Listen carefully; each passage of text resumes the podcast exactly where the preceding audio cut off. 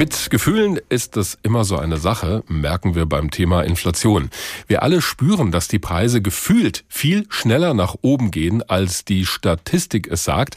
So kommt es, dass die gefühlte Inflationsrate im Moment bei fast 18 Prozent liegt und damit weit über dem eigentlichen Wert in der Statistik. Der lag jetzt im Juni bei 7,6 Prozent. Ein bisschen weniger als davor, aber trotzdem ist das Leben ziemlich teuer geworden. Für die Ärmsten in der Gesellschaft geht es längst ums Überleben. Das weiß auch die Politik. Bundeskanzler Olaf Scholz ruft heute Gewerkschaften, Arbeitgeber und Fachleute aus der Wissenschaft zusammen, nennt das Ganze eine konzertierte Aktion, die soll ausloten, wie der Preisanstieg denn bekämpft werden kann. Die Frage treibt auch Peter Dabruck um. Er ist Ethikprofessor an der Universität in Erlangen und ehemaliger Vorsitzender des Deutschen Ethikrates. Einen schönen guten Morgen. Guten Morgen, Herr Wagner. Herr Professor Dabrock, wer viel Geld hat, kann die hohen Preise einigermaßen abfedern. Wer wenig Geld hat, der muss drauf schauen, wie viel am Ende des Monats überhaupt noch übrig bleibt. Wie sehr stellt die Inflation den Zusammenhalt, vielleicht auch den gesellschaftlichen Frieden gerade auf die Probe?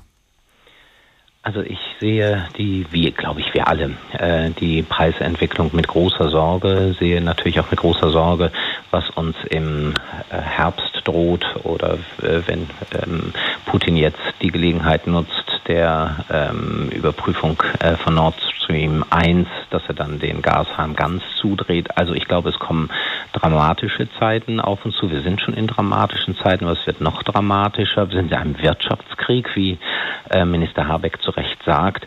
Und da wundere ich mich doch ein bisschen angesichts der konzertierten Aktion, äh, wie ins Klein-Klein die eingeladenen Parteien da gerade gehen. Mhm. Und ich glaube, es ist so äh, dramatisch, dass wir vor allen Dingen an den unteren Rand der Gesellschaft äh, schauen müssen. Da droht wirklich sozialer Sprengstoff. Und wenn wir die alle nicht mitnehmen, wollen wir soziale Proteste, wollen wir in einem Land leben, das sich so spaltet. Ich glaube, das wollen die wenigsten. Um das nochmal in Zahlen zu fassen, in Deutschland besitzen die obersten 10 Prozent der Leute rund 60 Prozent des Vermögens und manche fordern ja schon, das Geld umzuverteilen nach dem Motto, nehmt es von den Reichen und gebt es den Armen. Die Reichen haben ihr Geld allerdings ja auch irgendwie verdient und es steht ihnen ja erstmal zu. Wie schauen Sie auf diese Debatte? Also ich glaube, es darf tatsächlich keine Tabus mehr geben. Keine Tabus heißt, dass wir tatsächlich über alles nachdenken müssen, wie wir Energie sparen können. Das heißt, wir müssen über autofreien Sonntag, über Tempolimit nachdenken. Äh, wir müssen natürlich viele Anreize setzen, viel äh, Anreize für Energiesparen, aber wir kommen tatsächlich auch nicht um eine Verteilungsdebatte herum. Mhm. Und ich sage das ja ausdrücklich als jemand, der sicherlich zu den Besserverdienenden gehört. Ähm, da können wir einfach auch kein Tabu uns mehr leisten. Und ich glaube, ähm, Reichtum sollte sich immer tatsächlich auch an leistungsorientieren und wenn es einen ähm, exorbitanten Reichtum gibt, der mit Leistung einfach nicht mehr zu erklären ist, dann glaube ich, muss man an der Stelle auch eine öffentliche Debatte darüber führen, die weit jenseits einer Neid- oder Gierdebatte äh, der Menschen ist. Und es gibt ja beispielsweise eine Bewegung äh, unter Superreichen wie Tax Me Now, äh, die sehr wohl ähm, die These vertreten, dass sie zu viel Geld äh, verdienen. Und deswegen glaube ich, sollten wir auch dieses Tabu, was erstaunlicherweise extrem breit und stark in Deutschland ist, äh, nicht einfach so aufrechterhalten. Weil Sie gerade über im weitesten Sinne sozialen Sprengstoff gesprochen haben, um dieses abgegriffene Wort mal zu nehmen, könnte nicht das, was Sie gerade gesagt haben, auch exakt dazu führen, dass irgendwann die besonders Reichen sagen, ja, Moment mal, wenn ihr jetzt an unser Geld ran wollt, dann verabschieden wir uns auf Deutschland oder keine Ahnung, stellen uns quer. Natürlich besteht das Problem immer, aber da gab es ja auch ähm, kurz vor der letzten Bundestagswahl eine äh, internationale Debatte und ein internationale naja, noch nicht Übereinkommen, aber jedenfalls eine, eine Bereitschaftserklärung ähm, von sehr, sehr vielen Ländern, ähm, hier tatsächlich äh, die Besteuerung ähm, hochzusetzen.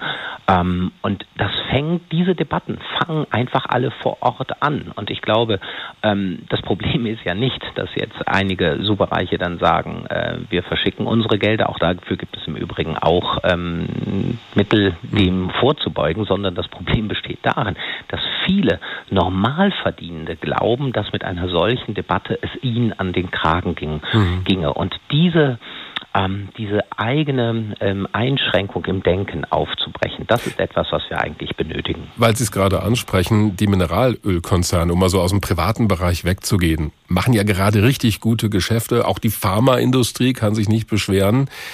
Was denken Sie darüber? Sollte der Staat versuchen, dort einen Teil der Gewinne abzuschöpfen? Also ich würde tatsächlich äh, jetzt die Pharmaindustrie nochmal von dem Mineralölkonzern. Stimmt, äh, war jetzt ein bisschen sehr über einen Kamm geschoren. Ähm, aber ähm, richtig ist jedenfalls, äh, dass bei dem letzten Maßnahmenpaket viel zu sehr mit dem Gießkannenprinzip gearbeitet worden ist. Es haben auch proportional die reicheren Menschen äh, davon äh, profitiert. Und es ist ja doch erstaunlich, dass es Ländern wie ähm, Spanien und Italien, die uns äh, in der Regel nicht als Vorbild dienen, geschafft haben, ein solches Verfahren einzuführen, das den einfachen Menschen viel mehr zugutekommt und dass äh, die Zwischenhändler oder die Mineralölkonzerne da nicht die Gewinner einer solchen ähm, geplanten ähm, Entlastung sind.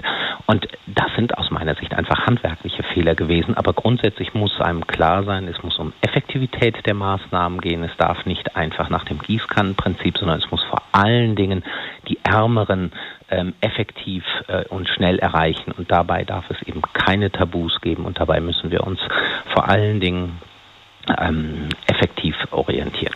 Haben Sie einen Vorschlag, vielleicht so mit einem Satz, den Sie der Runde bei Olaf Scholz heute vor dem Hintergrund mit auf den Weg geben würden?